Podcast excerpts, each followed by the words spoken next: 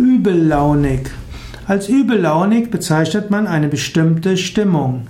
Derjenige, der schlechte Stimmung hat, also eine schlechte Laune hat, üble Laune hat, der wird als übellaunig bezeichnet. Lass dich nicht von der üblen Laune eines anderen anstecken. Menschen haben die Neigung, mit ihren Emotionen andere anzustecken. Wenn du mit einem Übellaunigen zusammen bist, kann das dazu führen, dass auch du in üble Laune kommst.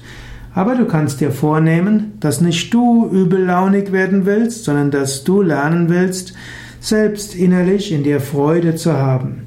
Vielleicht braucht der andere Mitgefühl, vielleicht kannst du ihm etwas Mitgefühl geben, vielleicht kannst du versuchen, ihn aufzuheitern oder ihn einfach so, so lassen, wie er ist. Aber du musst dich von der üblen Laune nicht anstecken lassen.